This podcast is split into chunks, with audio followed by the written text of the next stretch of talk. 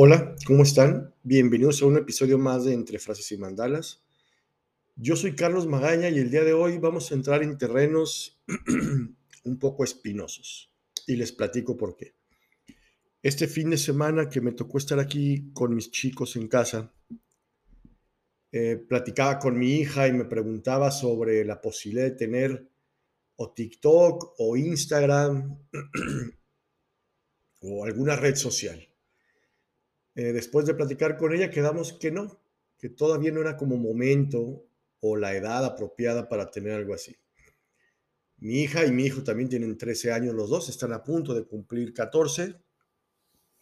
Y sí, a lo mejor soy el peor padre del mundo por no permitirles tener una red social, pero creo que no es un tema menor, familia. Y les voy a decir por qué. Eh, investigando un poco y para poder armar este, este episodio de hoy, que por supuesto mis hijos tendrán que escuchar en algún momento y, y si ustedes quieren compartírselo con sus hijos, yo les recomiendo que primero lo escuchen ustedes, papás, adultos, tutores, y si consideran apropiado, se lo, se lo muestren para que sus hijos lo escuchen. Y, puedan llegar a, no sé, algún arreglo con estas cosas de las redes sociales y, y sus peligros que conllevan cuando no se tiene la, madurez o el suficiente, el suficiente criterio para poder tenerlas.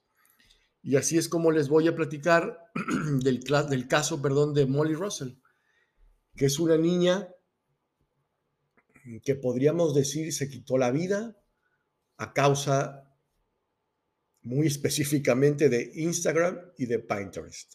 Y ahorita vamos a platicar qué es lo que pasó con ella.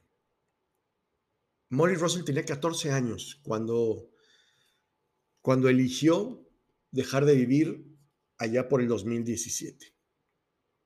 Desde ese momento su familia ha iniciado, sí, una cruzada y una ardua batalla contra quienes, según ellos, son los auténticos responsables.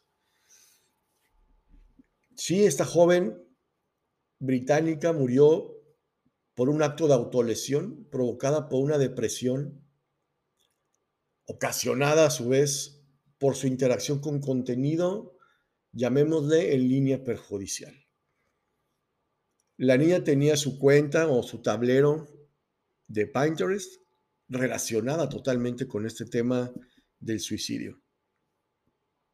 Mm, también su cuenta de Twitter en la que manejaba más de 200 mil seguidores no es una cifra menor en ese tipo de plataformas, en la que publicaba citas relacionadas también con este tema de la idea de dejar de existir, de quitarse la vida.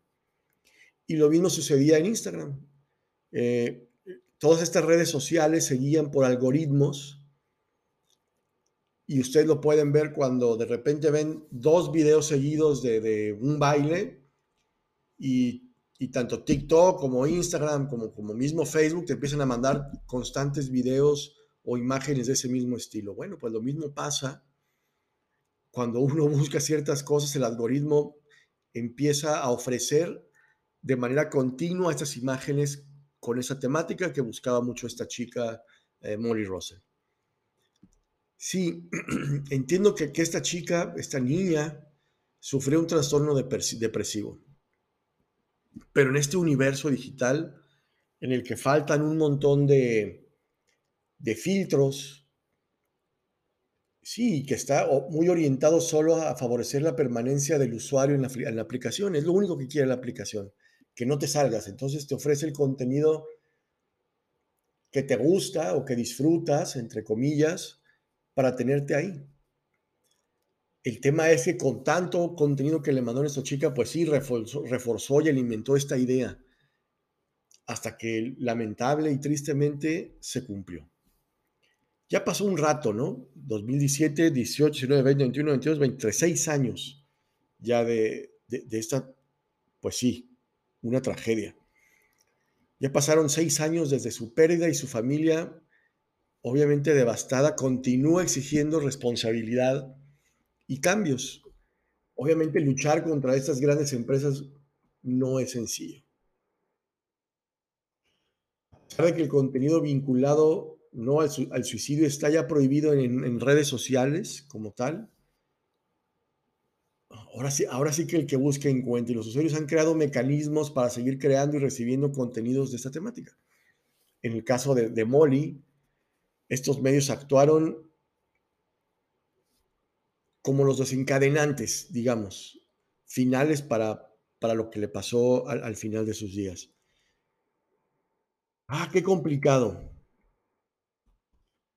Sin embargo, la lucha de estos padres debe ser la lucha de, de todos los que, los, que, los que somos papás o los que estamos preocupados por la juventud, por la niñez. Ya olvídense si son padres o no. Lograron los papás de Molly que los ejecutivos de Pinterest, por ejemplo, asumieran su responsabilidad. Y aquí viene otro tema. Molly pasaba horas y horas y horas con celular o con su computadora consumiendo este tipo de contenido. Y aquí ya viene un punto importante como entiendo que ahora ya con las mismas escuelas y las plataformas, los chicos están, entre comillas, obligados a usar el celular para, para realizar las, las tareas, los trabajos, investigar, lo que ustedes quieran. ¿no? Con esto de que ya no van a la biblioteca, sino nada más googlean, pues sí, pero podríamos empezar por ahí, por reducir los tiempos de consumo. Pero bueno, no me voy a desviar de, de, del, tema que estamos tratando de, Molly Hunter. Se abre la investigación y, y, se pudo ver claramente que Pinterest solía mandarle correos con mensajes que decían textualmente, 10 tableros sobre la depresión que te pueden gustar. Y es ahí donde el algoritmo se muestra engañoso o son esas formas de engañar al sistema. Si se fijan, en ningún momento te habla de la palabra suicidio, en ningún momento te habla de quitarte la vida, en ningún momento, no. 10 tableros sobre la depresión que te pueden gustar. Ahí es como, como empezamos a notar que hay que revisar, nos guste o no, qué contenido observan nuestros muchachos, nuestros chicos. Pero en fin, voy, déjenme continuar si no pierdo un poco el, hilo. Se sabe incluso hoy que lo último que hizo esta chica, esta niña antes de, de, morir, fue guardar una imagen en Instagram con un mensaje sobre la depresión. Sí, posiblemente recordar y sacar a luz este hecho, pues duele, aunque, estemos en México y eso haya pasado en Inglaterra, aunque ustedes estén en Perú, en Argentina, no deja de ser indignante.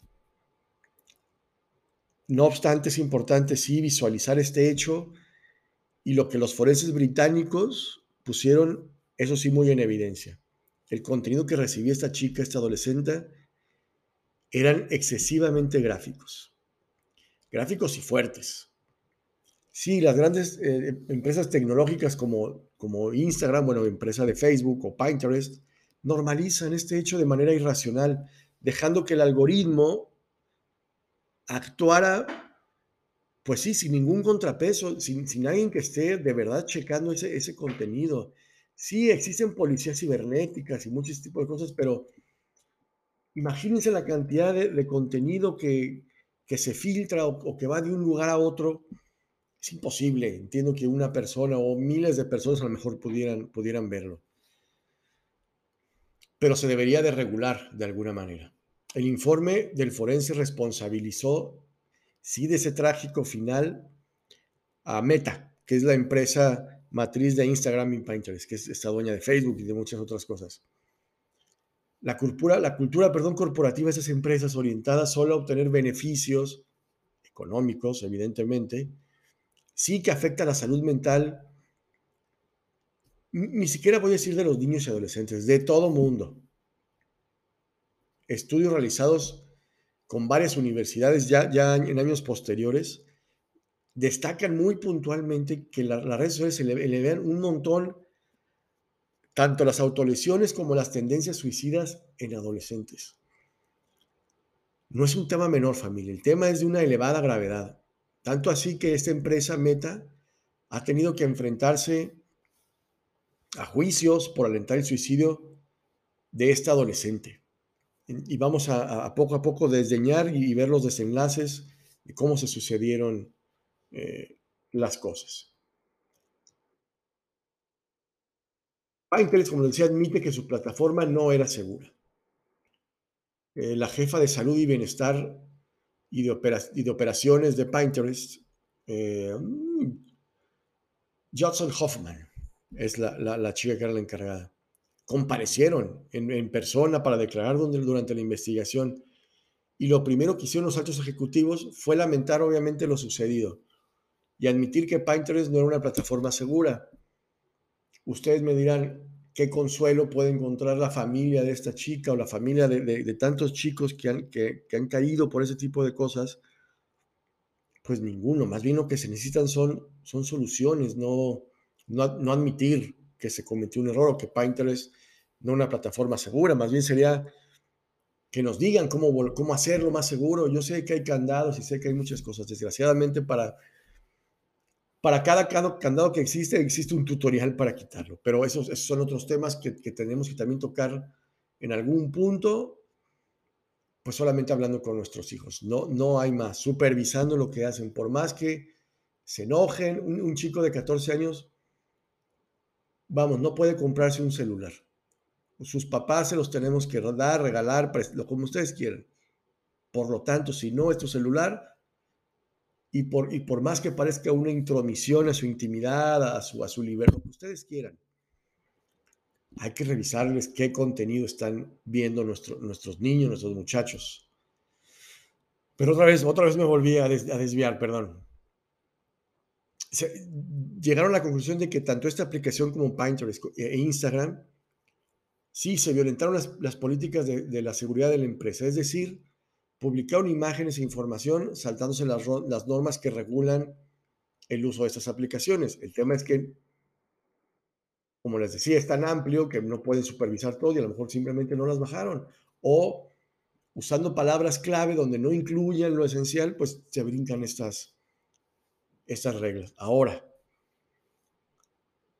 una pregunta muy interesante que, me surge o que surge si de verdad han mejorado las redes sociales desde el 2017, desde el caso eh, Molly Russell. O sea, de verdad ha servido, híjole, no quiero decir esa peligro, ha servido de algo la muerte de esta chica para que las políticas de estas empresas cambien. Son las, son las plataformas mucho más seguras, Ahora, sí, sí hay imágenes que los equipos de, supervisión pues ya, ya pueden ver, pero como les decía, hay muchas que pasan por alto. Todos los días se, publica un gran número de contenido nuevo que pues escapa de esos filtros de, los equipos de revisión. Es cierto, sí, Instagram y Pinterest ya aplican restricciones para todo tipo de imágenes. Y, no estoy hablando solamente de contenido eh, de contenido que pudiera afectar la psique y, llegar a esos puntos de suicidio, sino también contenido de alto contenido sexual o que inviten a la, idea, como les decía, del suicidio.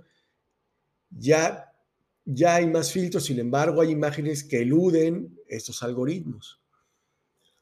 Las palabras clave, los, los hashtags alternativos, como les decía, en la actualidad hay grupos y comunidades que, buscan y promueven eh, conductas problemáticas y suelen usar palabras clave o esos famosos hashtags con este doble sentido que facilitan encontrar información relativa, como les digo, no solo al suicidio, sino a las autolesiones, el, eh, comportamientos vinculados a la bulimia, a la anorexia. Complicado, complicado familia. Entonces, ¿qué hay que hacer? Antes de buscar información relativa al suicidio, eh, lo que nuestros chicos quieran informarse del tema, que no está mal, obviamente no está mal informarse, sin embargo hay que hacerlo del modo correcto. Todos, todos en esta vida pasamos por momentos complicados en la vida que duele. En esos instantes, casi por inercia o por costumbre, lo primero que hacemos hoy en día es googlear, buscar en internet, en las redes sociales debes saber que cuando pasas por un mal momento, lo que encuentres en tu Instagram, en tu Twitter, en tu, en tu fuente TikTok, puede que lejos de ayudarte, te haga sentir peor. Si hay algo en tu vida que, que no va bien, si te sientes solo, un poco perdido, hasta con un gran dolor emocional, lo primero que debes saber es hablar con alguien de tu confianza. Para eso están tus padres, tus hermanos, algún familiar, tus propios amigos.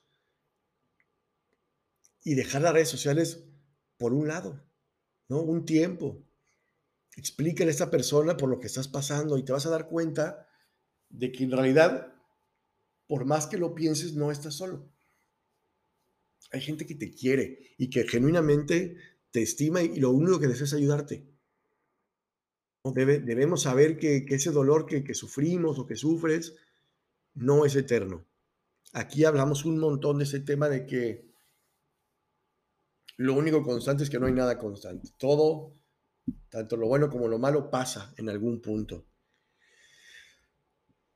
Así que, nada chicos, por favor, si estás pensando en encontrar una salida fácil, en, buscar un final, date otra oportunidad, busca apoyo.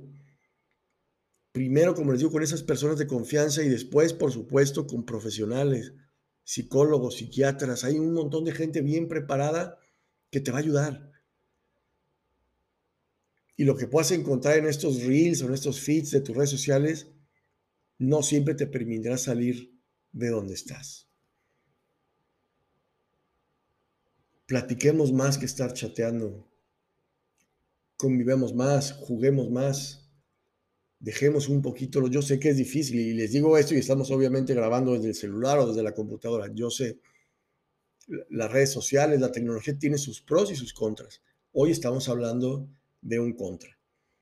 Así que habla, habla con tu gente de confianza, habla con la gente que te quiere. Es lo, único que les puedo yo, yo recomendar. Y papás, escuchen a sus hijos. También soltemos el celular 10 minutos, 15 minutos, una hora, dos horas. No nos va a pasar nada. Y hablemos con nuestros hijos. Pero no hablemos de, ¿qué te pasó? ¿Cómo estás? Bien. Ah, y ya. No, indaguemos un poco más. Seamos ingeniosos en las formas en las que platicamos con nuestros hijos démonos cuenta de qué les gusta, qué no les gusta. Y una vez que encontremos todo eso, pues explicamos, expliquémosles, perdón, que, que a lo mejor no es tiempo de tener una red social, que a lo mejor no es tiempo de oír determinada música o determinadas canciones, que es tiempo de salir a la calle a jugar, no sé. Me puse un poco sentimental, familia, les pido una, una disculpa. Y aquí le cortamos el día de hoy y la próxima semana nos escuchamos vamos a terminar todo este mes de, mayo, perdón, y después nos vamos a dar, ya saben, nuestras dos, tres semanas de, de fin de mitad de temporada, como lo hicimos el año pasado también, pero volveremos, con, ya saben, con nuevos temas, con más contenido para el último semestre del año. Entonces, por hoy me despido, soy Carlos Magaña y esto fue Entre Frases y Mandalas. Adiós.